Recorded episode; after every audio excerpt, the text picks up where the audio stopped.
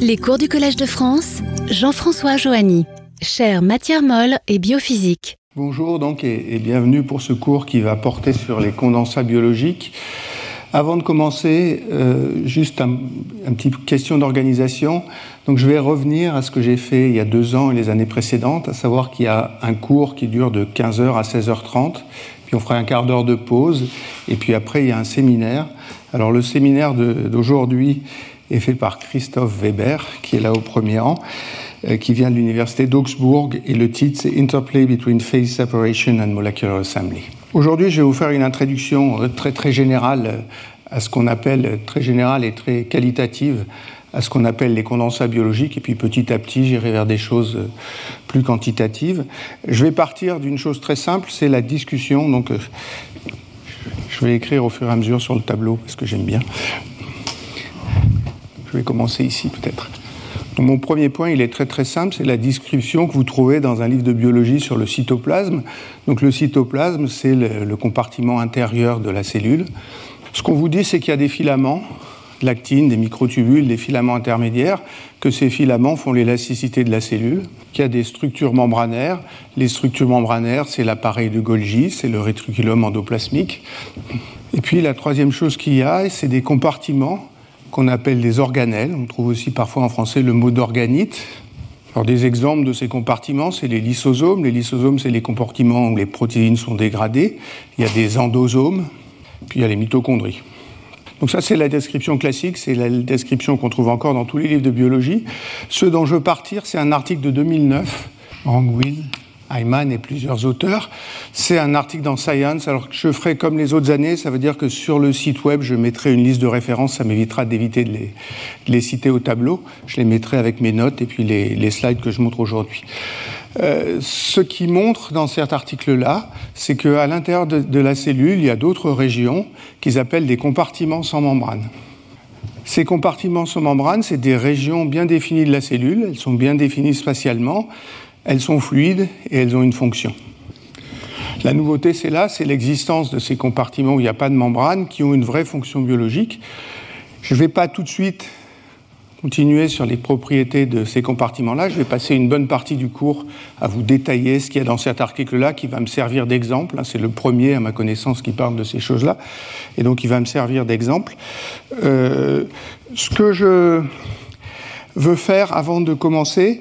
D'abord, c'est comment est-ce qu'ils ont interprété ces compartiments sans membrane. Alors, dans les petits points ici, il y a Frank Julicher, euh, qui lui est plutôt physicien et plutôt très théoricien.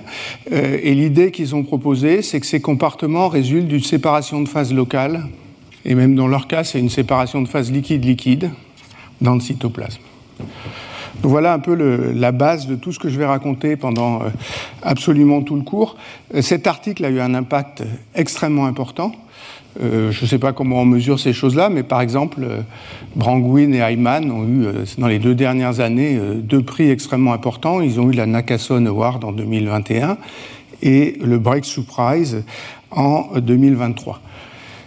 ça a aussi généré, j'allais dire, une folie d'articles, c'est-à-dire que en ce moment, quand je vais dans un labo où les gens font de la biologie ou de la biophysique, ils travaillent toujours sur les condensats biologiques ou les compartiments sans membrane. Donc il y a une quantité d'articles impressionnante, euh, il y a une quantité d'articles de revues euh, absolument impressionnante. Euh, Brangwin et Ayman en ont écrit au moins 15 chacun. je vais être très honnête tout de suite, je ne prétends pas avoir lu toute la littérature. Ce qui va m'intéresser, c'est de discuter surtout les aspects un peu physiques de ces choses-là. Donc je vais prendre dans tout ce qu'on fait, Brangwin, Ayman, et puis des gens comme Franck Julicher euh, ou Christophe Weber, des choses qui sont reliées aux aspects physiques de ces compartiments sans membrane. Donc c'est un peu ça le, but du cours d'aujourd'hui, c'est vous expliquer pourquoi quelqu'un comme moi peut s'intéresser à cette question-là et ce que la physique peut apporter, la physique ou la physico-chimie ou des tas de choses reliées peuvent apporter à l'étude de ces compartiments sans membrane. Avant de d'aller là-dessus, je vais euh, faire un espèce de rappel historique.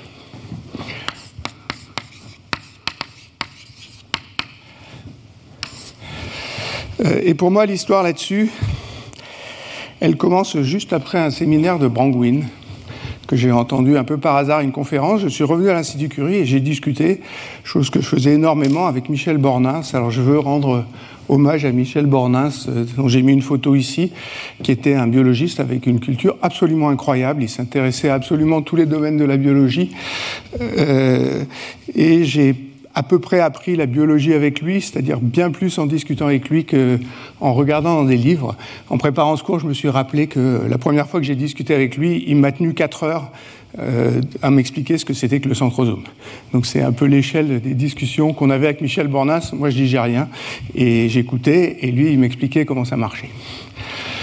Euh, donc j'ai raconté ce séminaire de Michel Bornas, euh, de, à Michel Bornas, qui m'a dit ah oui mais ça c'est une vieille idée c'est ce que dans la littérature on appelait les énergides. Euh, alors je suis, en préparant mon cours, retourné chercher ce que c'était que les énergides.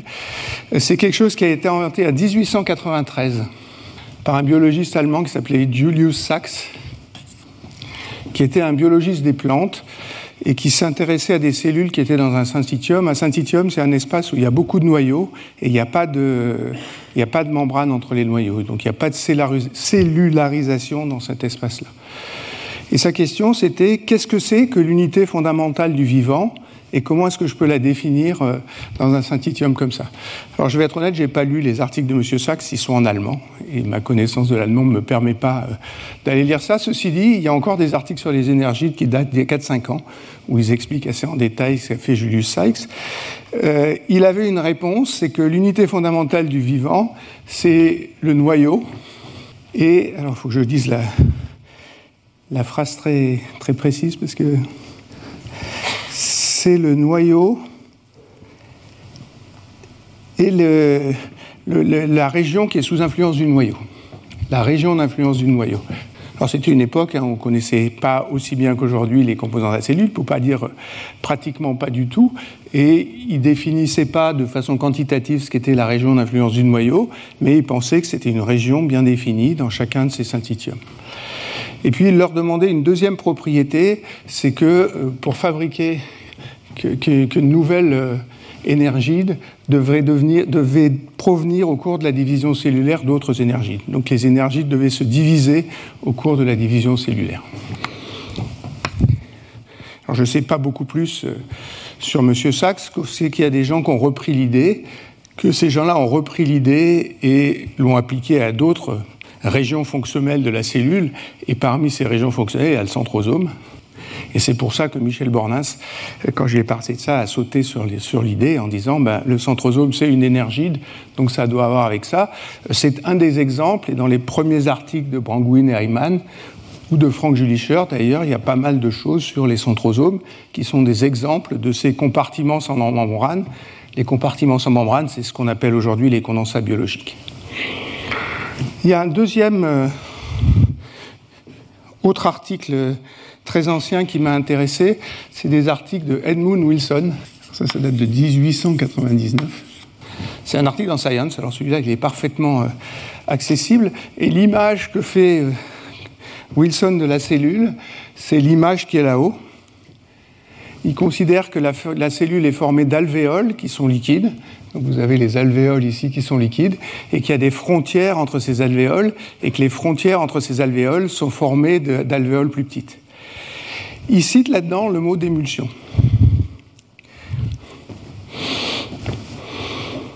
pour qu'on soit euh, tous d'accord, une émulsion, c'est ce qui se passe quand vous prenez de l'huile et de l'eau, vous agitez, et puis vous avez des gouttes d'eau en suspension dans l'huile. Bien sûr, ce n'est pas un état stable, c'est un état métastable. Hein. Les gouttes d'eau doivent fusionner. Et puis, si on triche un peu, qu'on rajoute des choses autour de la goutte d'eau, ça les empêche de fusionner. Et puis, on a ces assemblées de gouttes. Euh, ça, c'est ce qu'on obtient naturellement. Ça sort d'un article de Jérôme Bibette, exactement 100 ans après l'article de M. Wilson. Et Jérôme Hubert s'est fait une spécialité de trier les émulsions et de faire des émulsions où toutes les gouttes ont la même taille. Vous voyez que ça ressemble quand même pas mal à cette chose-là. Euh, ceci dit, les condensats biologiques sont bien plus compliqués que de l'huile, mais quelque part dans ma tête, ça ressemble beaucoup à une émulsion. Euh, j'ai un dernier point sur cet aspect historique, c'est les premières personnes qui s'intéressaient à l'origine de la vie. Alors les deux noms que j'ai trouvés, c'est oparine. Et ces gens-là avaient une vision de la, cellule qui qui ressemblait pas mal à celle que pouvait avoir Wilson. Donc il y a eu un moment où on ne savait pas très bien de quel composant était la cellule, cette idée qu'il pourrait y avoir des entités fluides à l'intérieur de la cellule qui sont, dépendues, qui sont bien définies et qui cacheraient euh, les propriétés, les, fonctions biologiques. Euh, donc le bout de mon cours, évidemment, qu'est-ce que ça va être? Ça va être de pousser le plus loin possible cette idée de transition de phase liquide-liquide. Pour moi, la question n'est pas est-ce qu'il peut y avoir une transition de phase liquide-liquide? Il y a des millions de raisons pour lesquelles il peut y en avoir. C'est pourquoi est-ce que cette transition de phase ne se développe pas? C'est-à-dire pourquoi est-ce qu'on arrive à des objets euh, de taille finie? Euh, Ça va invoquer euh, plusieurs domaines de la physique, la physico-chimie qui se passe dans l'eau, hein, puisque la cellule, c'est essentiellement de l'eau, la physique des polymères. Dans tous ces compartiments sans membrane ou ces condensats biologiques, il y a toujours des polymères, souvent il y a de l'ARN, il y a des protéines, donc il y aura la physico-chimie des protéines, il y a tout ce qui est transition de phase. Alors, ce qui va m'intéresser, c'est pas tellement les propriétés d'équilibre des transitions de phase, c'est les propriétés des transitions de phase qui vont vers l'équilibre, c'est-à-dire la croissance des phases. Et euh, la théorie classique pour ça, c'est le mûrissement d'Oswald. Donc voilà un peu les, aspects que j'ai envie de, décrire, avec une chose qui vient se brancher là-dessus, parce que tout ça c'est extrêmement classique. La chose qui vient se brancher là-dessus, c'est que il y a une fonction biologique, donc il y a des réactions chimiques à l'intérieur de ces compartiments sans membrane. Ces réactions chimiques, alors dans mon langage à moi, elles sont actives, mais ça veut dire qu'elles ne sont pas à l'équilibre thermodynamique. Et donc on a affaire dans ces domaines-là à des transitions qui ne sont pas d'équilibre thermodynamique, comme ce qu'on peut avoir euh, j'allais dire dans les livres de physico-chimie classique, on a une transition qui est maintenue hors équilibre, souvent par consommation d'ATP. Et l'image que moi j'aime bien avoir de ces compartiments sans membrane, c'est que c'est des émulsions actives. Donc c'est un peu ça le, but de mon étude, c'est de voir jusqu'où on peut aller en considérant ces compartiments sans membrane comme des émulsions actives. Donc voilà un peu ce que je voulais dire pour introduire le sujet. Maintenant, je vais essayer de rentrer un peu plus en détail dans cet article-là. Euh, donc c'est un article qui porte sur les P-granules dans l'embryon de C. elegans. Et donc c'est en 2009 et c'est dans Science. Pour les organismes qui, qui ont une reproduction sexuée, il faut qu'ils marquent les cellules germinales. Les cellules germinales, c'est les cellules qui vont se différencier soit en oocytes, soit en spermatozoïdes. Dans le, le ver C. elegans, qui est un des organismes modèles que les biologistes aiment beaucoup, ce marquage est fait par ces petites particules. Alors, ces particules, les livres que j'ai lus les appellent ribonucléoprotéiques. Ça, ça veut dire qu'il y a de l'ARN dedans et qu'il y a des protéines qui interagissent avec l'ARN. Donc c'est ça l'épée granules. Hein. Alors, ceci dit, je ne vais pas tellement rentrer plus dans les détails parce que je n'en suis pas trop capable. Euh, voilà un embryon de C. elegans ici. Euh, dans l'embryon de C. elegans, il y a une époque du développement où il y a une brisure de polarité. Si on regarde avant la brisure de polarité, on voit ces points jaunes qui sont des P-granules marqués, où il y a une protéine à l'intérieur qui est marquée, et ces P-granules sont répartis de manière homogène. Donc elles sont homogènes avant la brisure de symétrie, et puis la brisure de symétrie se fait. Alors il y a plusieurs événements qui sont associés à la brisure de symétrie. Elle est associée à deux protéines de polarité qui s'appellent par 1 et par 2. Et le phénomène peut-être le plus spectaculaire que ça produit, c'est que les myosines dans le cortex de l'embryo sont réparties de façon non uniforme. Ça, c'est quelque chose que j'ai répété euh, énormément dans mes cours précédents. Les myosines, ça crée l'activité dans le cytosquelette. S'il y a un gradient de myosine, il y a un gradient de contrainte et ça crée des écoulements. Donc la brisure de polarité, la première chose qu'elle fait, c'est créer un écoulement cortical dans le cortex, qui est la couche d'actine qui est au voisinage de la cellule. Mais si vous créez un écoulement dans le cortex, vous créez un écoulement dans le cytoplasme. Donc la brisure de polarité, elle crée un écoulement cytoplasmique. Et ça, c'est quelque chose qu'on a étudié il y a assez longtemps. On avait passé pas mal de temps à étudier les écoulements cytoplasmiques, par exemple, dans la thèse de Guillaume Salbreux, que pas mal d'entre vous doivent connaître. Et cet écoulement cytoplasmique, créant un mouvement du cytoplasme, ça induit un écoulement à trois dimensions, qui est un écoulement à l'intérieur de la cellule. Donc, pardon, un écoulement ici, c'est cortical, et ça crée un écoulement cytoplasmique.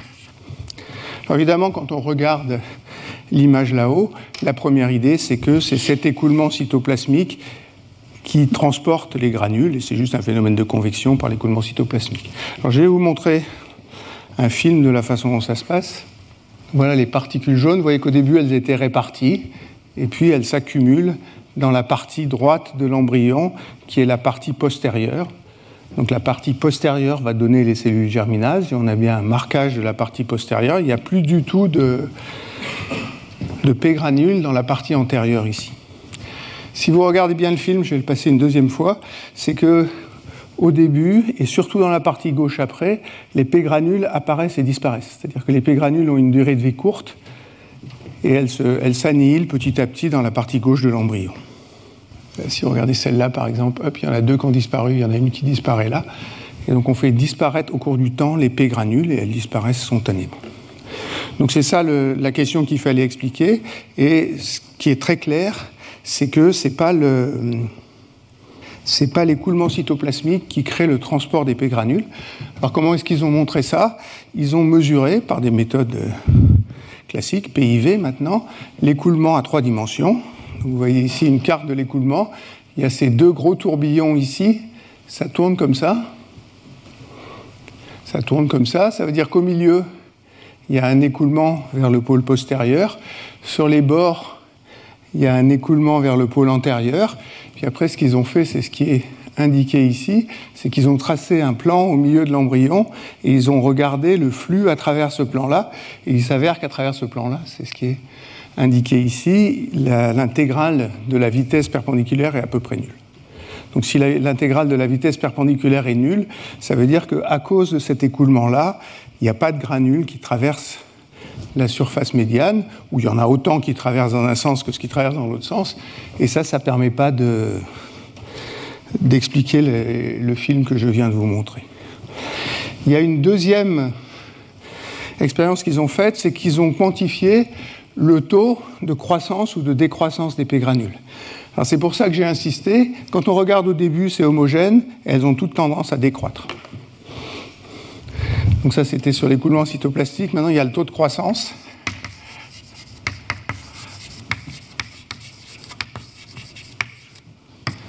Donc dans les instants initiaux, quand c'est homogène, elles décroissent toutes.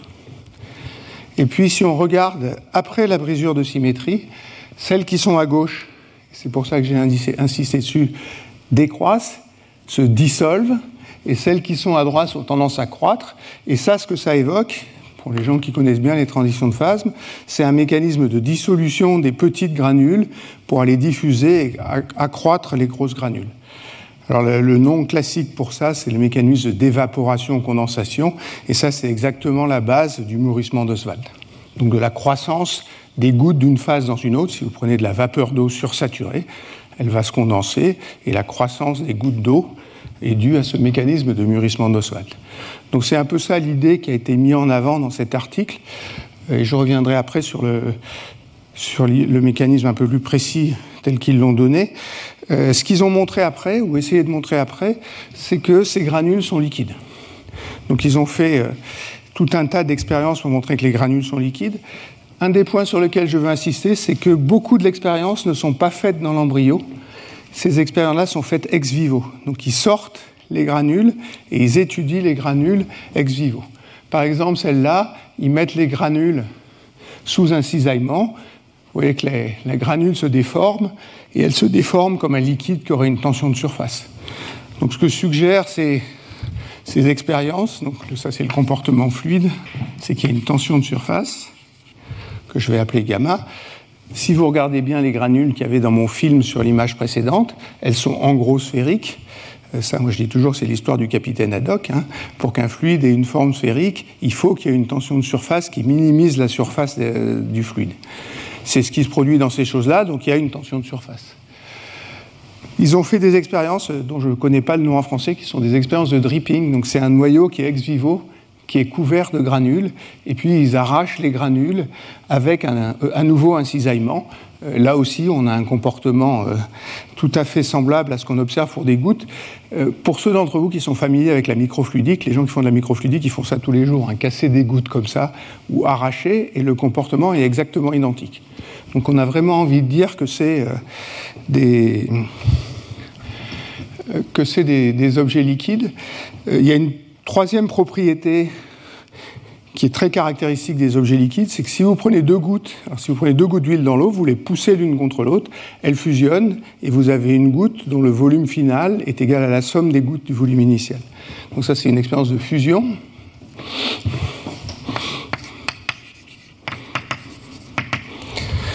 Alors celle-là, on peut la rendre un peu plus quantitative. On peut regarder le temps de fusion en fonction de la taille des gouttes initiales. Alors c'est presque c'est presque de l'analyse dimensionnelle. Si je vous dis que c'est un liquide, je vous ai dit qu'il y avait une tension de surface, je vais vous montrer une, expérience qui est à droite, là, qui dit qu'il y a une viscosité. Euh, en divisant les deux, on fait ce qu'on appelle la vitesse capillaire, gamma sur eta. Et si vous avez le rayon de la goutte et la vitesse capillaire, il y a un seul nombre que vous pouvez faire, c'est eta R sur gamma. Donc le temps de fusion il varie comme eta R sur gamma. Alors ce qui est montré ici, c'est le temps de fusion en fonction de la taille des, gouttes qui fusionnent. Ça mesure eta sur gamma. Euh, le résultat est un peu surprenant. ce qu'ils disent, c'est que la viscosité, c'est 1 pascal seconde.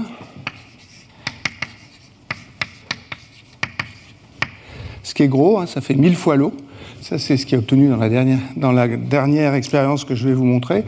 Si vous extrayez gamma de ça, on trouve 10, 6 newtons par mètre.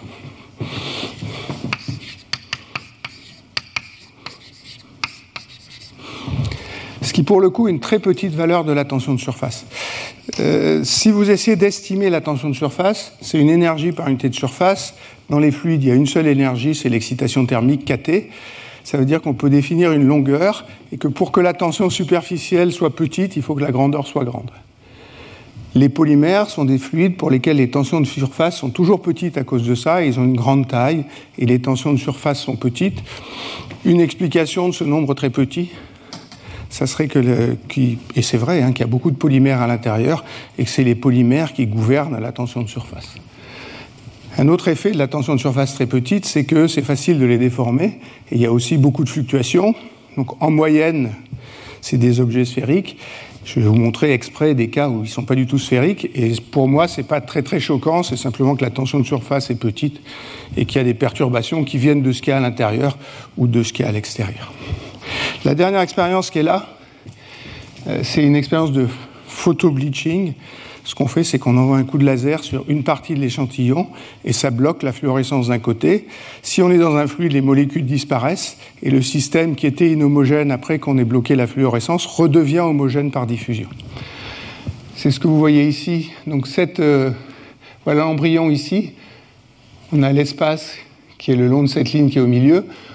On fait un bleaching, il n'y a plus de fluorescence à gauche au début de l'expérience. Et puis on voit la fluorescence qui regagne de ce côté-là, qui diminue de ce côté-là. On a bloqué une partie de la fluorescence, donc elle sera plus faible à la fin, mais elle redevient homogène. Et au bout de quelques secondes, l'embryon redevient homogène. De ça, vous pouvez extraire le coefficient de diffusion. Et du coefficient de diffusion, peut-être pas exactement la viscosité, mais on peut calculer un ordre de grandeur de la viscosité. Et voilà d'où vient cet ordre de grandeur de la viscosité. Donc il y a vraiment une image très très cohérente que c'est des objets fluides. Le mécanisme suggère une transition de phase. Alors il y a une expérience qui me plaît beaucoup. Comment? C'est à l'intérieur du granule hein, qu'on regarde les choses diffusées. Non, non, ce qu'on voit là, c'est le granule. Hein. Donc on regarde à l'intérieur du granule et on voit les choses diffusées à l'intérieur du granule. Euh, donc la dernière expérience, c'est une expérience toujours des mêmes auteurs, mais dans un article suivant, où ils cyclent la température. Donc ils cyclent entre une température basse et une température haute. Alors ça, la température, c'est un paramètre dont on a plus l'habitude pour les transitions de phase. Ça précipite à basse température et ça se dissout à haute température. Donc je vais vous montrer ce film-là. C'est les mêmes granules. Voilà, la température baisse puis la température remonte, puis la température baisse, et on voit que l'apparition et la disparition des granules se fait en fonction de la température. Ça veut dire qu'entre la température de 35 degrés et la température de 15 degrés, on passe à travers une transition de phase qui provoque soit la dissolution, soit la condensation des granules. Alors quelle image ils en donnent à la fin?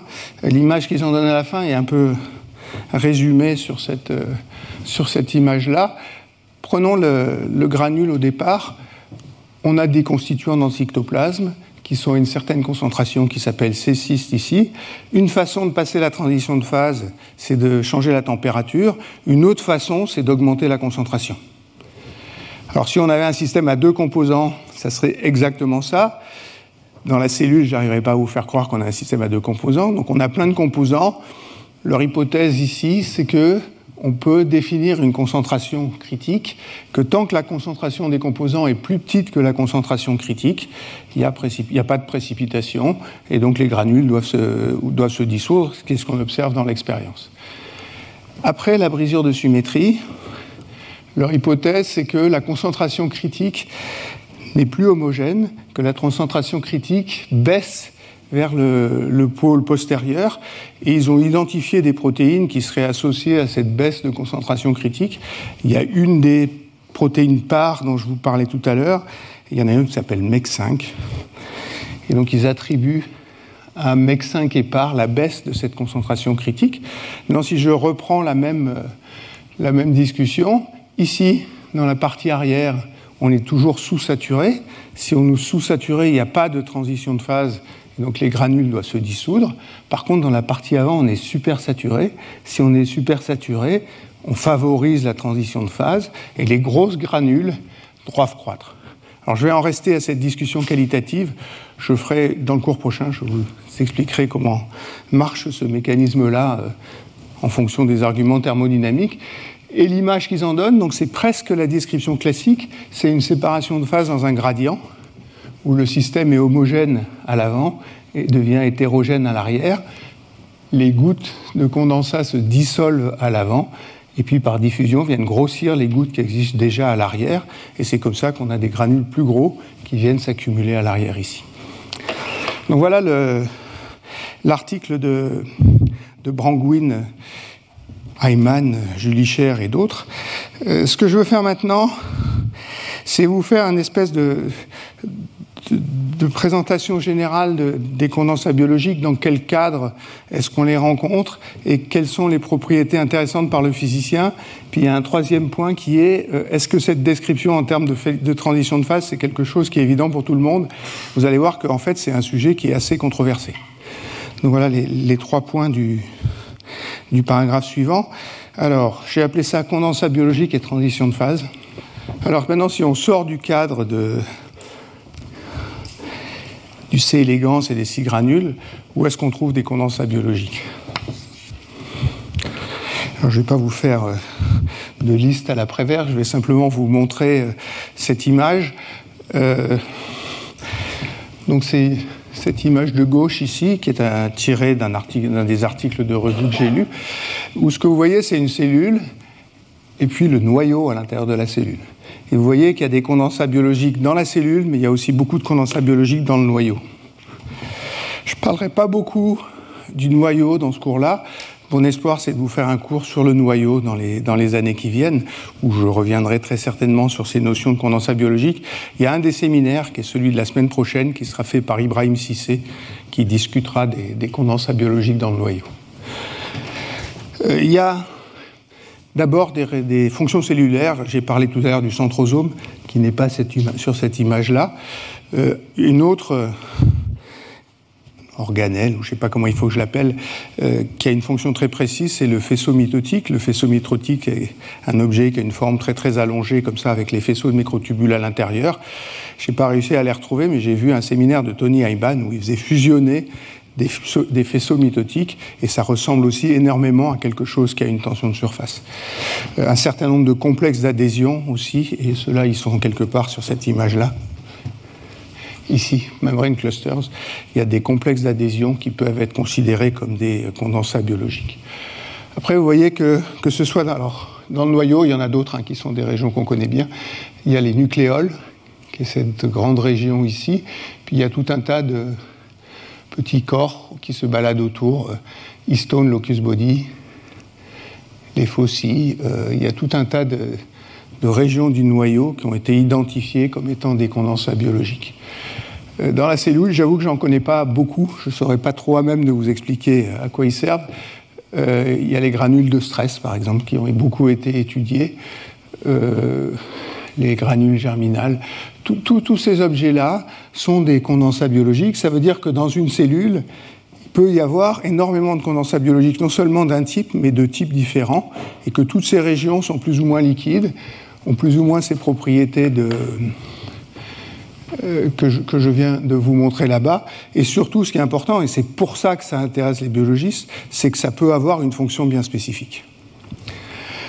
Alors je vais je vais, revenir après sur, la, deuxième, image, euh, simplement pour vous montrer qu'il n'y a pas que l'épée granule qui ont ce comportement fluide et que le comportement que je vais décrire, euh, ça c'est les nucléoles, donc c'est cette région du noyau qui était un peu au cœur du noyau. Ce que vous voyez ici, c'est deux nucléoles en train de fusionner avec une forme de cacahuète comme ça si on les regarde au milieu. Ça c'est typique de la fusion de deux gouttes, sauf que si vous faites ça avec des gouttes vides, ça va tellement vite que vous n'avez pas le temps de le voir. Ici, la viscosité est mille fois plus grande, la tension de surface est petite, donc ils arrivent à avoir des images ici qui ressemblent exactement, en tout cas à l'image que j'ai moi, de la façon dont deux gouttes identiques doivent fusionner. Il y a une quantification ici, c'est la somme des volumes des deux gouttes initiales en fonction du volume de la goutte finale, et c'est bien une droite de pente 1. Donc il y a conservation de la matière dans cette histoire-là. Euh, ça, c'est des, images de déformation de gouttes avec des, fils très minces qui sont très très caractéristiques. J'ai été une fois dans le bureau de Sid Nagel, qui est un de nos collègues à Chicago, qui s'est fait une, spécialité de faire des, belles photos en physique. Et son, les murs de son bureau étaient couverts de gouttes qui se coupent en deux comme ça, avec une singularité essentielle exactement au milieu de ce fil liquide qui se fait entre les deux gouttes. Euh, je, peux vous montrer un film de fusion de, deux, euh, condensats. Euh, c'est encore un autre condensat, cette fois c'est des granules de stress. Vous voyez les granules de stress? Je vais le refaire. Donc il y a deux granules de stress qui s'approchent et qui fusionnent et qui en font plus qu'une. On voit bien là-dessus que la tension de surface est très faible, hein, la chose fluctue énormément. Et toutes ces, toutes ces expériences que j'ai montrées ont été faites et refaites et refaites. Il y a des centaines d'articles où les gens refont ces mêmes expériences en considérant que c'est ça qui valide le fait que les, euh, les condensats sont des phases liquides. Je vais te montrer un truc sur les granules différentes. c'est à la page d'après ça. Euh, avant, dire qu'il y a une tension de surface, ça ne veut pas dire que c'est forcément, forcément sphérique. Euh, la, structure interne de la granule peut être organisée. Elle peut être organisée parce qu'il y a des protéines qui ont des fonctions et qui s'associent à cause d'interactions spécifiques. Elle peut être organisée parce qu'on met dans la cellule, dans, la, granule, des, des filaments qui sont ordonnés. Euh, c'est une granule un peu artificielle. Alors je l'ai montré pour deux raisons. Une, c'est que euh, c'est des filaments d'actine. C'est des filaments d'actine où il y a deux autres composants qui sont de la filamine, qui est un réticulant entre les filaments d'actine, et puis des moteurs moléculaires myosine. Ça, ça fait des agrégats. Alors c'est complètement in vivo. Et vous voyez que les agrégats ont cette forme très très allongée qui ressemble à celle du faisceau mitotique qu'on appelle des tactoïdes. Si vous prenez une goutte de cristal liquide où les, molécules sont parallèles, que vous la mettez dans un solvant isotrope, on arrive à construire des tactoïdes comme ça. il y a des gens qui ont calculé les formes des, des tactoïdes induites par des cristaux liquides. En plus, ici, les moteurs se rassemblent ici, au milieu, et si l'activité est suffisamment grande, il coupe la, goutte en deux. Donc c'est un peu ça le but. Euh, ma raison, mon autre raison de faire ça, c'est un peu méchant, mais c'est bien de vous montrer qu'il y a vraiment des gens de tous les goûts qui se mettent à travailler sur les granules. Celui du milieu, pour Bernard Julia, c'est pas Ed Wheaton, c'est Tom Wheaton, euh, qui est un théoricien de la matière molle, euh, qui s'est fait embarquer là-dedans par, par ses collègues de Chicago. Et il y a non seulement des biologistes et des biophysiciens qui travaillent là-dessus, mais il y a pas mal de physico-chimistes qui se sont mis à faire des articles sur les condensats biologiques. Alors la question de Françoise, c'est que les gens ont essayé de faire du mouillage avec des granules différentes. Donc euh, si vous prenez deux fluides, il y a trois tensions de surface, et suivant les trois tensions de surface, les fluides, c'est pas moi qui vais t'apprendre ça, se répartissent de façon différente. Euh, vous avez des exemples en haut où il y a un millage total de l'un par l'autre ou de l'autre par un. Euh, celui qui m'a intéressé, c'est celui qui est complètement à droite. C'est l'exemple où les tensions de surface sont telles que les deux granules restent collés l'une à l'autre comme ça et où il y a un angle de contact bien défini. Et ils ont un exemple ici, c'est euh, un corps de Cajal qui est un, condensat qu'on trouve dans le noyau, et puis un autre dont le nom ici est un peu bizarre. Euh, ces deux condensats s'accrochent l'un à l'autre dans une situation de mouillage partiel. Donc il y a des angles bien définis qui vérifient la loi de Young et les forces de tension superficielle s'équilibrent. Euh, et ça, je pense que ça répond de façon très très spectaculaire à, la question de Françoise. Le, dernier point que je veux faire là-dessus, et je vais revenir à mon, à mon, analogie sur les émulsions. Quand vous regardez les livres de physico-chimie, on vous dit une émulsion, c'est une goutte d'huile dans l'eau. Mais depuis, les gens ont fait plein plein de choses avec des émulsions. Ils ont fait des réactions chimiques à l'intérieur d'émulsions. Moi, j'ai été dans un labo de polymères pendant 15 ans. Il y a des méthodes de polymérisation qu'on met à l'intérieur d'émulsions. Et donc, les gens savent très bien couper des réactions, coupler des réactions chimiques avec une émulsion. Et dans ce cas-là, l'émulsion n'est pas homogène à l'intérieur. Il y a des gens qui ont fait de la chimie pour faire des solides à l'intérieur d'émulsions. Il y avait notre ami Marie-Paul Pileni, ma chère collègue à l'université Paris 6 à l'époque, qui s'est fait toute une spécialité de faire des réactions chimiques pour faire des cristaux, des nanocristaux à l'intérieur d'émulsions. Euh, ça veut dire que l'intérieur de la granule, dans ce cas-là, il est même solide. Donc ça peut être des phases liquides, mais ça peut être des phases gel, ça peut être des phases solides. Ça, c'est la nature de la transition de phase qui va fixer ça. C'est une phase dense, et la phase dense, elle peut être liquide ou elle peut ne pas être liquide. Évidemment, si elle n'est pas liquide, les propriétés de la granule vont être bien plus compliquées. Alors j'en ai une ici, dont je ne sais pas si elle est fluide ou pas, c'est une granule de stress, mais vous voyez que ce n'est pas la tension de surface qui domine la forme en tout cas, parce que en aucun cas c'est une sphère. Euh, j'ai dit que tous les gens que je rencontrais travaillaient sur les condensats biologiques. Euh, j'ai rencontré quelqu'un à Leiden qui travaillait sur les condensats biologiques et qui est auteur d'un de ces articles et qui faisait des condensats biologiques avec une protéine qui s'appelle FUS, euh, qui est une protéine qui est importante pour la maladie de Charcot. Alors, il y a deux films. Donc, c'est les compartiments sans membrane de cette protéine FUS. Elle fait l'expérience de photobleaching, boum, elle fait un bleaching. Vous voyez qu'il y a une partie rouge et une partie jaune. Et puis ça s'homogénise petit à petit en fonction du temps au cours de quelques secondes. Maintenant, vous avez la même chose pour une même protéine dans le noyau. là, il y a un point rouge qui apparaît. Et dans le noyau aussi, la protéine est fluide. C'est un peu plus long. Et puis, il y a une partie de film sur la fusion entre deux protéines FUS. Donc ça, c'est quelque chose de complètement différent. Euh, je vais revenir à l'image qu'il y avait avant pour vous montrer les, applications. Euh, à droite, il y a ce qui se passe quand on fait vieillir la protéine FUS. Vous allez voir qu'on a des régions, alors qu'elle appelle Starbust. Vous voyez que c'est plus du tout quelque chose qui est vraiment gouverné par la tension de surface. C'est quelque chose qui a des pics comme ça vers l'extérieur, qui est ici attrapé dans une, dans une pince optique. Ils ont fait une reconstruction de ces, de ce qui se passe avec cette protéine à l'intérieur d'une petite région d'espace qui, dans ce cas-là, j'ai du mal à imaginer que ça ne soit pas solide. Donc, pour moi, le fait qu'il y ait une transition de phase, c'est pas forcément qu'à l'intérieur c'est liquide, c'est dense à l'intérieur, et si c'est dense, les composants vont fixer la phase que ça peut faire. Alors, comme je disais, euh, ce qui est important, c'est qu'il y ait une fonction.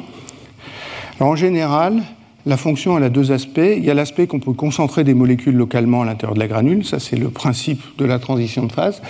Et puis il y a un deuxième aspect quand c'est fluide, c'est que ça fait une association labile et on peut échanger assez facilement avec l'extérieur. Donc ça c'est les deux propriétés essentielles. Puis vous voyez euh, un dessin ici de toutes les propriétés plus, plus précises qu'on peut essayer de faire avec ces granules. Les localiser, c'est un peu trivial. Les inactiver, c'est un peu trivial. Les activer aussi. Hein, si on concentre, on aide à créer des réactions chimiques. Même générer des forces pour pousser sur une membrane. Tout ça, ça peut être des fonctions de, des fonctions de ces condensats biologiques. Euh, c'est un dessin qui vient d'un article de Simone Alberti, euh, qui est quelqu'un qui viendra faire le dernier séminaire aujourd'hui et qui s'est beaucoup intéressé euh, pas aujourd'hui, pardon, à la fin du cours, et qui s'est beaucoup intéressé à l'application des condensats biologiques pour les maladies neurodégénératives.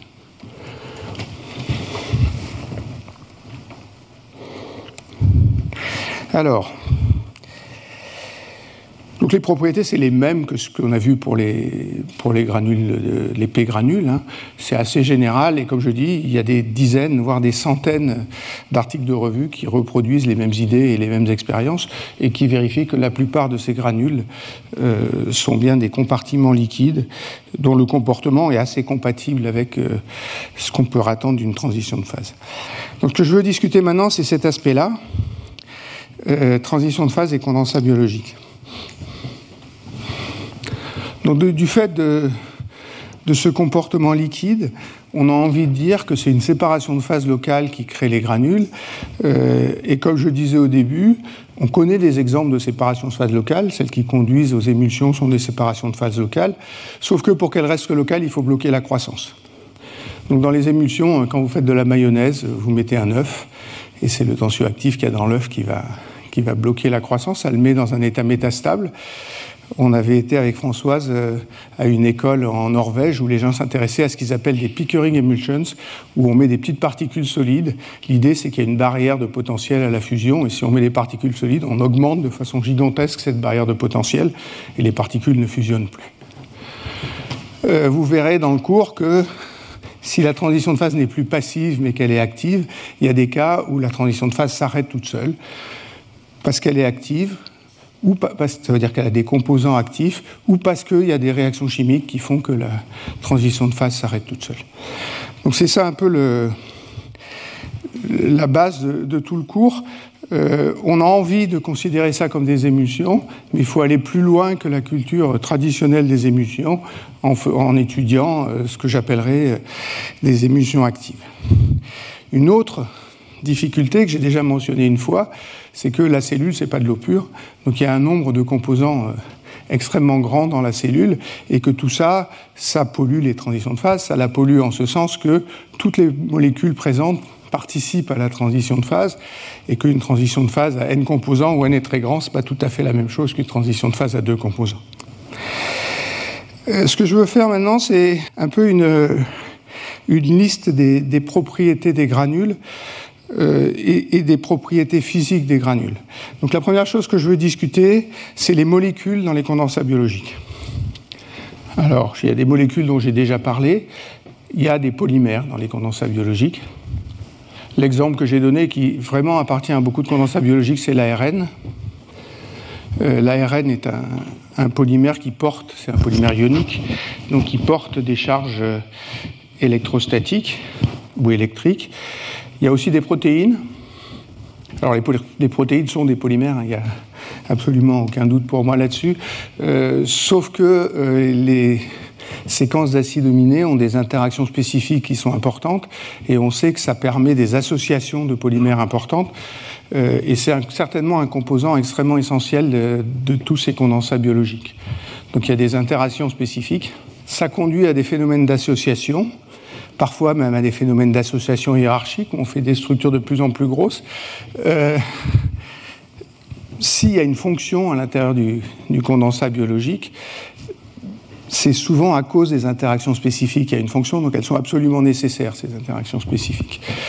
Les protéines sont chargées et vont pouvoir interagir avec euh, l'ARN. Si la protéine est chargée positivement, comme l'ARN est chargé négativement, on va former des complexes polymères à l'intérieur des condensats biologiques. Euh, un troisième type de molécules, c'est ce que j'ai appelé des molécules actives. C'est des enzymes, hein, un exemple type d'enzyme, ça va être des ATPases.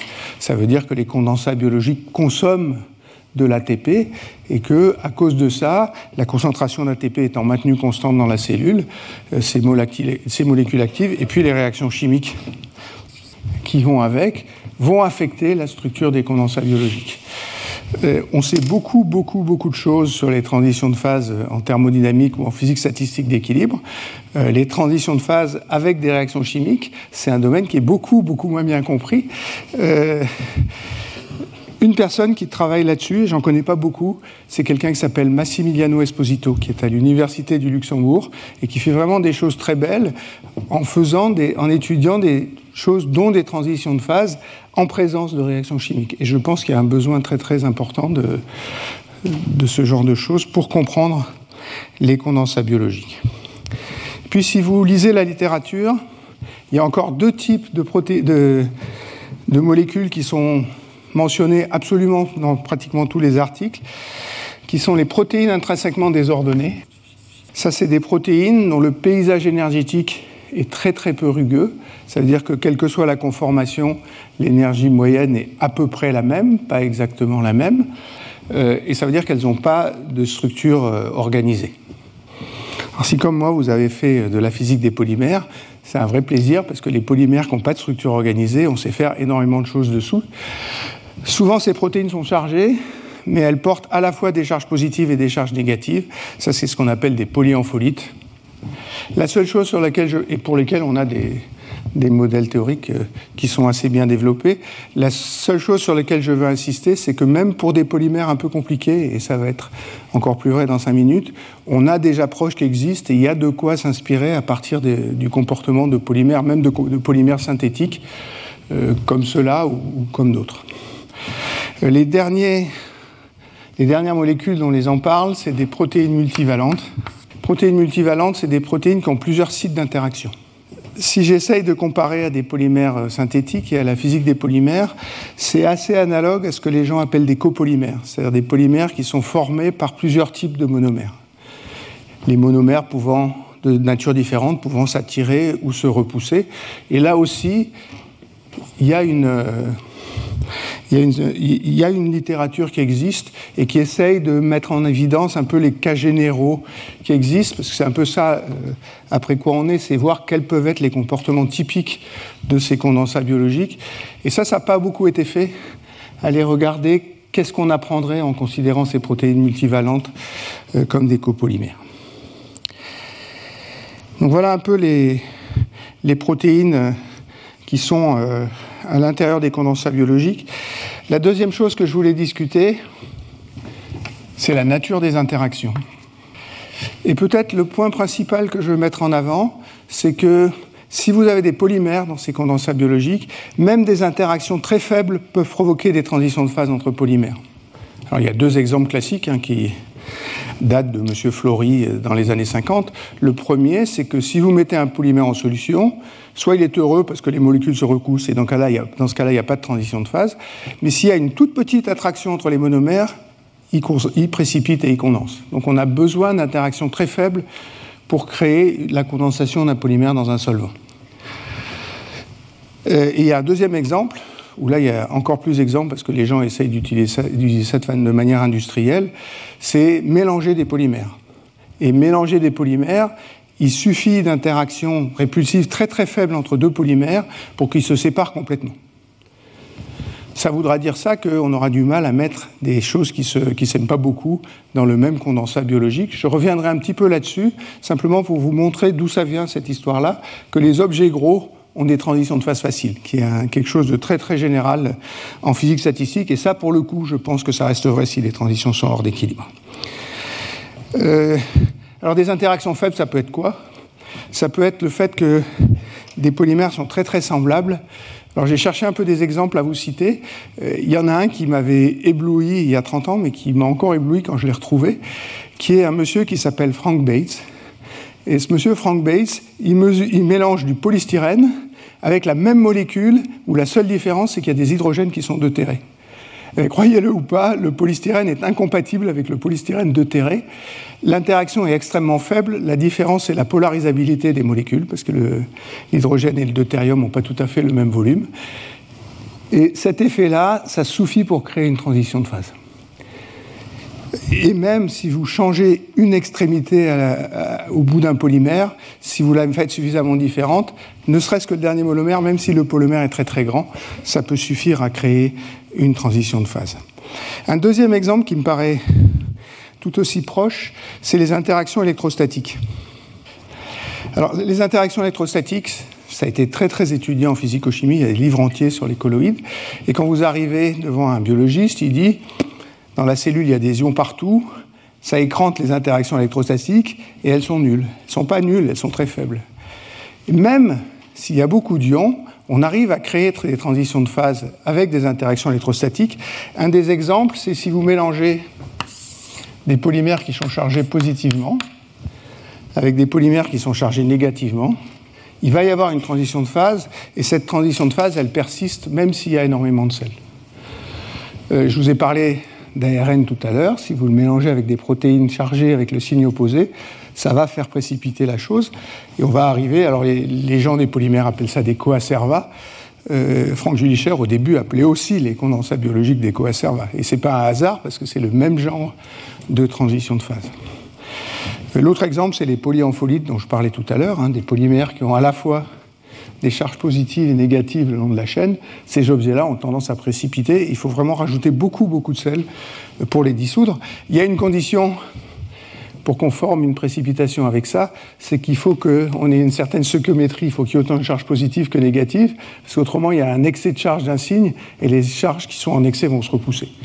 Donc il y a une espèce de condition de stoichiométrie pour qu'on arrive à former un, condensat. On peut penser à d'autres. Euh, à d'autres interactions qui sont faibles. Euh, il y a des interactions de déplétion, par exemple. Si on prend des objets qui se repoussent tous, on peut quand même avoir une, séparation de phase si on mélange des gros objets et des petits objets.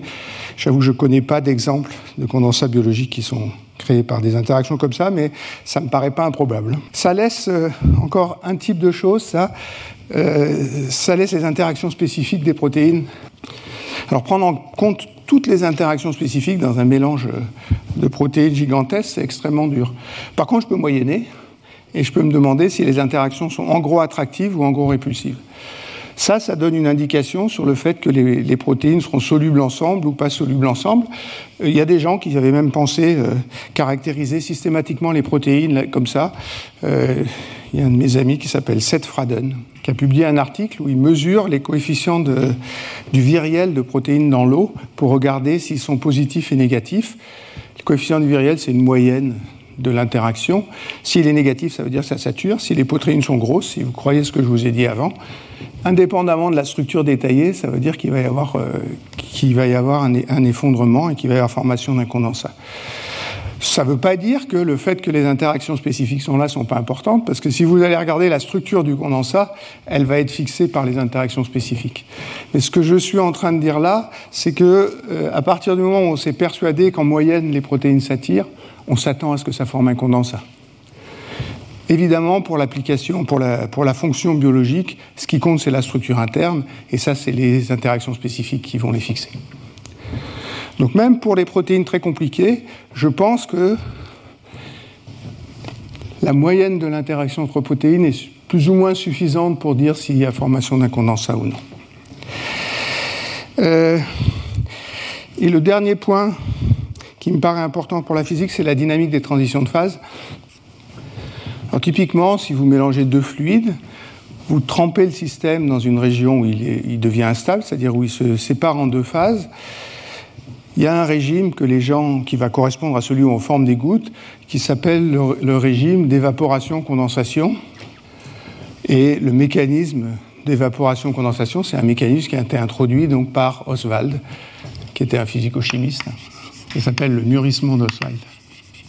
Il y a une théorie assez précise pour le, mûrissement d'Oswald. Euh, la théorie assez précise, elle a été faite par Lifshitz et Sliozov. Alors Lifshitz, c'est pas le, l'ami de Lev Landau, c'est son frère, qui était un physicien des polymères, euh, aussi de très haut vol, et qui a travaillé dans des tas de domaines de la physique. D'ailleurs, la physique des polymères, il a travaillé sur les métaux, euh, et il a fait cette théorie de la croissance de phase. Avant la croissance, il y a un premier mécanisme, c'est qu'il faut nucléer les gouttes. Donc il y a d'abord un mécanisme de nucléation. L'idée, c'est que les gouttes se forment spontanément par fluctuation, et à partir de ça, les gouttes vont grossir par ce mécanisme d'évaporation-condensation qui vous dit exactement dans mon, histoire de condensat que les petites gouttes se dissolvent et les grosses gouttes, par diffusion, grossissent. Ce mécanisme-là, les gens ne discutent pas beaucoup quand ils étudient les condensats biologiques. Et dans mon esprit, il dépend énormément des interactions spécifiques entre protéines. Donc si elles jouent un rôle quelque part dans la croissance, à mon avis, c'est beaucoup, beaucoup à cet endroit-là. Alors, je m'attendais à cette question. il y a deux mécanismes de croissance d'une phase. Il y a un mécanisme où le système est complètement instable, Ça, c'est un mécanisme de décomposition spinodale. Ce mécanisme-là ne conduit pas à la formation de gouttes. Donc il faut partir d'un système qui est métastable. C'est pour ça qu'on a besoin d'une nucléation. Et à partir des gouttes nucléées, elles peuvent croître. Et c'est ces gouttes-là qui vont former des émulsions et pas, et pas le régime de décomposition spinodale. Peut-être le point sur lequel j'aurais envie d'insister, c'est celui-là. C'est-à-dire que les interactions spécifiques sont importantes pour la structure, comme je disais tout à l'heure, mais dans mon esprit, elles sont certainement très très importantes pour la nucléation des condensats biologiques. Euh, il y a un dernier point, euh, c'est que la cellule a un volume fini. Et donc on étudie des transitions de phase, euh, non pas dans un volume infini, comme dans les livres de thermodynamique, on étudie les transitions de phase dans un volume fini, et c'est clairement important pour certaines propriétés. Alors, ce que je veux faire maintenant, c'est, j'ai fait beaucoup plaider euh, pour les condensats biologiques. Ce que je veux faire, c'est l'inverse. Maintenant, vous parlez des gens qui critiquent les condensats biologiques. Je vais aller me mettre ici. Donc, c'est troisièmement critique de la, en termes de transition de phase. Il y a toute une série de biologistes c'est rarement des physiciens qui aiment bien les transitions de phase par euh, culture, mais il y a toute une série de biologistes qui font des critiques à cette description en termes de transition de phase locale, et des critiques qui parfois sont assez violentes. Euh, je vais vous donner trois références, euh, et puis je vais surtout vous me focaliser sur une parce qu'elle résume bien les références des deux autres. les trois références, donc c'est Andrea Musacchio, qui est un biologiste, un biochimiste italien, qui est directeur d'un institut Max Planck en Allemagne. Euh, il s'avère que je le connais parce que j'ai participé avec lui à un réseau européen, et croyez-le ou pas, celui qui nous a atterrés tous les deux dans le réseau européen, c'est Tony Hyman, qui a inventé les, condensats biologiques. Euh, c'est, à mon avis, un, biologiste de très très haut vol. Je ne sais pas s'il y a des biologistes parmi vous, mais je pense qu'ils confirmeront que c'est quelqu'un qui est extrêmement actif. C'est un spécialiste des kinétochores et de la division cellulaire. Le deuxième, c'est Xavier Darzac. Euh, donc son article à lui, il est dans Embo Journal en 2022. Le deuxième, c'est Xavier Darzac. Alors lui, je le connais moins bien. Euh, c'est quelqu'un qui a été longtemps à l'école normale supérieure. C'est un spécialiste du noyau et de, l'ADN. Il collaborait beaucoup avec Maxime Dahan. Et moi, je l'ai entendu faire des séminaires. C'est aussi quelqu'un qui est un biologiste de très haut vol et qui a des critiques sur les condensats biologiques qui ressemblent pas mal à celles de, à celle de Musacchio. Euh, il a écrit un article dans Genes and Development en 2019. Et le troisième, c'est quelqu'un qui s'appelle Stephen McKnight, euh, qui a écrit un article dans RNA en 2022. Alors que lui, je ne connaissais pas du tout. Hein. c'est quelqu'un qui m'a signalé l'article qu'il a écrit. Euh, il suffit d'aller voir la littérature pour s'apercevoir que c'est quelqu'un d'extrêmement bien reconnu. Et son article est extrêmement solide au niveau du raisonnement. C'est-à-dire que les, idées s'enchaînent de façon très très très logique euh, et je trouve que c'est quelque chose qui est absolument remarquable. Je crois que c'est un biologiste relativement connu aussi. Euh, l'article que j'ai lu le plus en détail, et je prétends pas qu'il n'y en a pas d'autres, hein, parce que comme je vous disais au début, la littérature est tellement grande que je prétends pas l'avoir scanné, mais enfin je crois qu'ils sont assez représentatifs de, des critiques qui sont faites. Euh, donc ce que je vais essayer de vous résumer, c'est les idées de Musacchio, puis je reviendrai un, tout petit peu à la fin sur Stephen McKnight.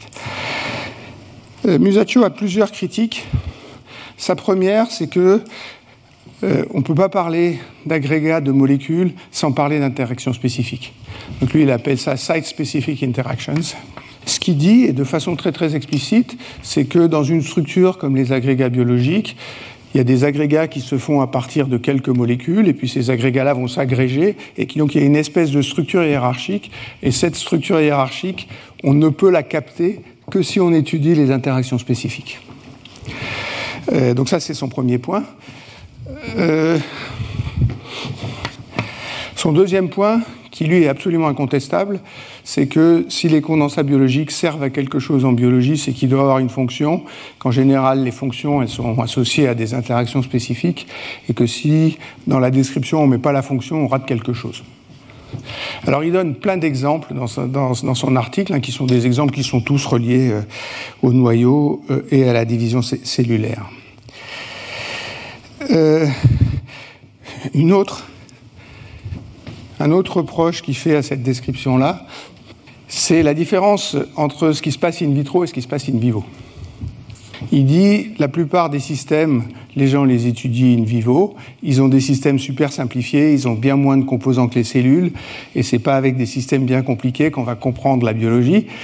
Euh, moi, je m'inscris en faux à partir de ça. Je pense que les systèmes euh, simplifiés aident à comprendre une certaine, partie des, des systèmes biologiques et qu'on apprend quelque chose en faisant des, systèmes, euh, des expériences sur les systèmes simplifiés. il est très très critique sur les, sur les systèmes simplifiés. Bon, parmi les, choses qu'il critique, il dit mais quand on a un système compliqué, il n'y a pas une concentration de saturation, il y a tout un tas de composants, donc il faudrait parler des, concentrations de tous les composants. C'est vrai, mais je ne crois pas que ça supprime le concept. C'est-à-dire, je crois que un physicien serait d'accord avec ça, et il y a des physiciens qui ont fait des théories des transitions de phase avec un nombre très très grand de composants et qui arrivent à obtenir des résultats pour un nombre très très grand de composants en calculant des moyennes. C'est un peu compliqué, c'est un peu technique, mais c'est des choses qu'on arrive à faire. Euh, il critique la validation expérimentale du fait que les condensats soient fluides il dit, et c'est un peu vrai, du coup après j'ai été re-regarder les expériences que je vous ai montrées, c'est un peu vrai dans toutes les expériences que je vous ai montrées, il y a toutes ces séries d'expériences que je vous ai montrées, mais souvent elles sont faites in vitro, ex vivo, où les, objets qu'on regarde ont été extraits des cellules. Euh, peut-être, et il donne des... Et il des des exemples qui sont un peu trop compliqués pour que moi j'arrive à les comprendre. Je suis tout à fait persuadé qu'il y a des cas où c'est fluide et des cas où c'est pas fluide. Et comme je disais tout à l'heure, on peut faire plein de choses avec une émulsion. À la limite, pour moi, même si l'intérieur de l'émulsion est solide, c'est pas très grave. Et on sait très bien qu'il y a des cas où c'est un gel avec un module élastique. Pour moi, ça rentre dans le cadre des transitions de phase. Elle est plus fluide-fluide, elle est fluide-solide, mais c'est une transition de phase arrêtée. Et c'est ça la chose qui est, qui est importante. Euh, il est conscient du fait que si on regarde des transitions de phase, il y a tendance à avoir une séparation macroscopique entre les deux phases et que donc il, faut expliquer pourquoi les condensats ont une taille finie. Ça, je l'ai déjà dit trois fois. Donc, euh, voilà, il dit que ce n'est pas compatible avec le mûrissement d'Oswald. C'est vrai que ce n'est pas compatible avec le mûrissement d'Oswald classique. Ceci dit, si vous mélangez deux polymères et que vous attendez six mois, au bout de six mois, vous avez toujours des gouttes d'un polymère dans l'autre parce que la viscosité est tellement grande que ça met des années à précipiter. Et donc, euh, un moyen, ça serait déjà que la cinétique soit suffisamment lente. Euh, il lève des points qui sont. Il des points. Comment? Il y a beaucoup de. Bien sûr. Et, c'est après ça qu'on recherche ici. On cherche à, expliquer pourquoi dans les cellules la coalescence est arrêtée. C'est pas de la coalescence, hein. c'est de l'évaporation condensation. Il y a des cas où c'est de la coalescence, les gens ont regardé ça. Peut-être Christophe a fait des choses comme ça d'ailleurs. Euh, donc voilà en gros les, critiques que, met en avant euh, Musacchio. Euh, il y a certains points qui sont importants. Hein. Je crois que les interactions spécifiques sont importantes. Je ne crois pas que ça biaise la notion de transition de phase. Je pense que c'est un concept un peu générique que les objets dans l'eau peuvent précipiter s'il y a des interactions attractives entre eux. Euh, s'il y a des interactions spécifiques, ça peut être équivalent à des interactions spécifiques et euh, créer une condensation. Un point, il a une, il a une vision extrêmement stricte des transitions de phase. Ça veut dire pour lui, la transition de phase, c'est une transition de phase entre l'eau et l'huile, et puis on ne sait pas aller plus loin que ça. Et ça, c'est pas vrai du tout. C'est-à-dire que bien sûr, au départ, les gens se sont intéressés à des systèmes euh, très simples, très simplifiés, mais on sait aller bien, bien plus loin que le modèle d'easing pour décrire une transition de phase entre deux fluides. Euh, et ça, c'est quelque chose qu'il a un peu tendance à, à ignorer ou à passer sous silence. Il me semble il y a un point qui pose euh, une question intéressante dans ce qu'il dit, c'est la différence entre un condensat et un agrégat. Alors c'est relié d'ailleurs, mais je m'en suis aperçu après au, séminaire de Christophe, donc je vous encourage à rester là. Euh, ma définition entre les deux, serait extrêmement naïve au départ. Ce que j'appellerais agrégat, c'est quelque chose qui est de l'ordre de grandeur de la taille des protéines. Ça veut dire qu'il y ait une, association d'un nombre fini de protéines. Et ce que j'appellerais condensat, c'est quelque chose qui est plus mésoscopique, plus coopératif et qui serait très grand devant la taille de protéines. Donc le condensat, il est très grand devant la taille moléculaire et l'agrégat, il est de l'ordre de grandeur de la taille moléculaire. Et c'est vrai qu'on a envie de faire des choses de façon différente. Pour les transitions de phase, on n'a absolument pas envie de partir d'insoluté, de regarder comment il fait des agrégats à deux solutés, des agrégats à trois solutés. Les gens ont fait ça dans les années 50 ou 60 et ça mène nulle part. La transition de phase, c'est un phénomène coopératif et donc il faut des variables macroscopiques pour décrire la transition de phase. Euh, et il y a des théories assez sophistiquées, par exemple avec des modèles de spin où on regarde les interactions entre voisins, euh, des modèles style Guggenheim ou quelque chose comme ça. Assez vite, on arrive même à trouver des résultats infinis avec des modèles comme ça. Donc on sait que cette chose-là, ça mène nulle part et que on a en physique statistique des méthodes bien bien plus sophistiquées, mais qui sont toutes basées sur le fait que c'est des comportements collectifs. Quand on regarde un agrégat, on a envie de faire ce qu'il dit. On a envie de prendre deux protéines et regarder comment elles s'associent, puis après de prendre des dimères et regarder comment ils s'associent. Donc en partant des petites tailles, on a envie de regarder des interactions entre molécules. En partant des grandes tailles, on a envie de faire une théorie qui est plutôt coopérative. Évidemment, il y a un flou dans le domaine intermédiaire, c'est-à-dire des gros agrégats. Est-ce que c'est la même chose que des petits condensats? Et est-ce qu'on arrive à rattraper les, les deux théories l'une sur l'autre? Je pense que c'est une question intéressante je vous invite au séminaire qui suit après, qui vous dira certainement des choses bien plus pertinentes que ce que, je suis en train de vous dire. Euh, voilà un peu les, critiques qu'il fait. Alors, je suis conscient que j'ai été très vite. Hein. Son article est très très détaillé. Il, il, il montre des tas d'exemples pour lequel il reconstruit les interactions de façon hiérarchique, des choses comme ça, euh, mais il est très bloqué sur cette idée que tant qu'on ne comprend pas les interactions spécifiques, on ne peut pas comprendre la formation de condensat, ce qui ne me paraît pas vrai. C'est-à-dire, je suis tout à fait persuadé que à la fin des fins, on a envie de comprendre la structure interne du condensat et on aura besoin des interactions spécifiques. Je ne suis pas très sûr que pour expliquer qu'il y a un condensat et qu'il y a la taille finie, il faut refaire à chaque fois le travail sur chacun des condensats. Darzac a des critiques qui ressemblent beaucoup à celles de Musacchio. Euh, j'ai bien aimé l'article de McKnight. Euh, McKnight, il part de ses propres expériences et il dit Moi, j'explique tout à partir des principes que j'ai appris en biochimie. C'est les principes des interactions spécifiques de euh, Perutz et Pauling. Alors, je vais écrire Pauling d'abord. Et en utilisant ce que j'apprends de ces deux messieurs-là, j'arrive à expliquer toutes les expériences que moi je fais. Et après, il dit mon modèle où j'utilise, alors il appelle ça bona fide site-specific interactions. Le modèle que je fabrique moi, je vais l'appeler paper. Et le modèle que les gens font sur les condensats biologiques, c'est un modèle plastique parce que les gens étudient les transitions entre polymères. Euh, et ils considèrent que paper, c'est bien mieux que plastique. Donc voilà, mais son article est extrêmement bien fait et il montre bien comment, à partir de raisonnements assez microscopiques, il arrive à expliquer pas mal de propriétés. Sa conclusion, c'est qu'il n'a pas besoin de plus, ce dont je ne suis pas extrêmement persuadé. Alors, oui, enfin si, il avait... Oui.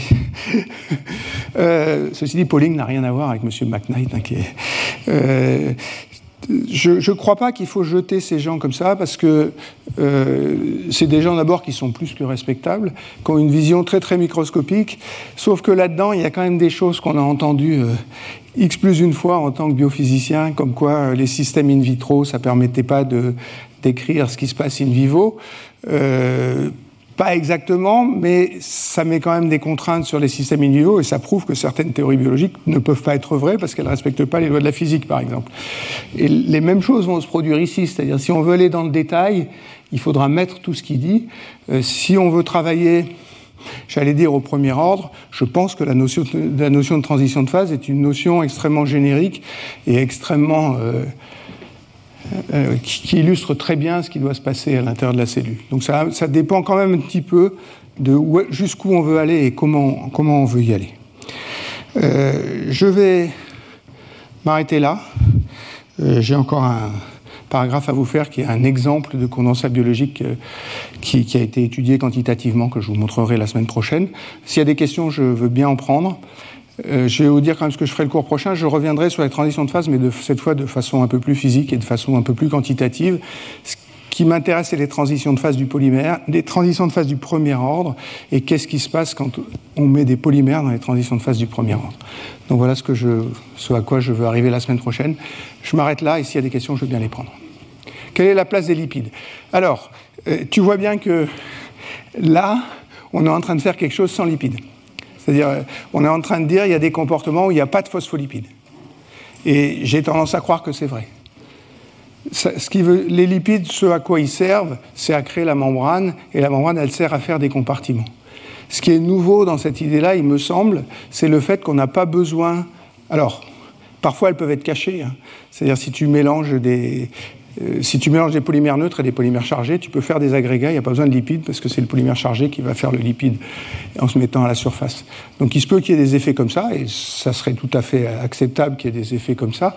Euh, l'idée principale là-dedans, c'est quand même que il existe des choses qui se font absolument sans référer aux lipides.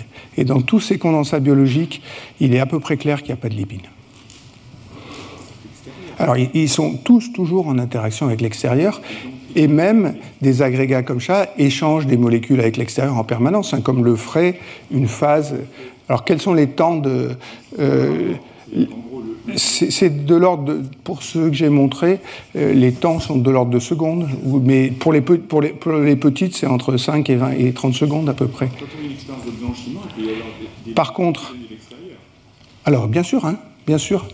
Bien sûr, mais ça, tout, le monde est d'accord là-dessus. C'est-à-dire, à partir du moment où il y a une surface qui est importante, et la surface de ces objets-là est importante, parce que toutes les démonstrations que je fais du fait que c'est des liquides, en gros, elles ont trait à la forme, c'est la tension de surface qui compte pour ça. Mais ces compartiments échangent des molécules avec l'extérieur s'ils sont fluides. Évidemment, si c'est si quelque chose qui est un gel, ça va pas échanger des molécules avec l'extérieur. Il y a des temps caractéristiques entre la seconde et la minute dans ces, dans ces expériences-là. Dans l'expérience que je vais te montrer euh, la semaine prochaine, euh, c'est plutôt 30 secondes le temps caractéristique. C'est-à-dire que les agrégats se font et se défont en 30 secondes. Mais les, les granules denses, elles restent stables. Hein. Alors combien de temps, je ne sais pas, mais à mon avis, pendant bien plus que des minutes. Quel est le rôle de l'ARN je vais, je vais, être honnête, je ne connais pas assez de biologie pour répondre à ça. Je crois qu'il y a, des ARN spécifiques qu'on retrouve plus souvent dans les, condensats biologiques, euh, en particulier avec des répétitions de séquences. Mais je ne saurais pas en dire plus que ça. Il y a certainement des effets électrostatiques avec l'ARN. Alors, il y a une autre chose que j'ai un peu éliminée de ma liste, que critiquait Musacchio, dans pas mal d'articles, les gens disent qu'il y a quelque chose qui fait la structure du condensat, c'est-à-dire qui, qui, crée la précipitation, et puis après, les, les, molécules fonctionnelles sont hautes du condensat qui s'est formé. Et ça, ça ne va pas vraiment avec l'histoire de la transition de phase où tous les composants doivent participer. Donc, et, et l'ARN pourrait servir dans certains cas de, de, de, structure. L'ARN, il a une fonction assez, assez Alors, Bien sûr, bien sûr. Alors, quel type d'ARN c'est je, je, avoue que je ne sais pas répondre. Euh, je ne sais pas, peut-être quelqu'un sait, oui. Madame, allez-y, hein, il n'y a pas de. Je, pense que c'est important que ce soit des grands ARN. Non, il n'y a pas de raison que ce soit des ARN codants, je crois. Bah oui, parce qu'ils servent à autre chose. Parce qu'ils servent à autre chose, donc on n'aurait pas. C'est ce que j'aurais envie de dire aussi. On n'aurait pas envie d'utiliser quelque chose qui sert à autre chose. On arrête là Donc la prochaine fois, je parlerai de transition de phase. Merci. Retrouvez tous les contenus du Collège de France sur www.colège-2-france.fr.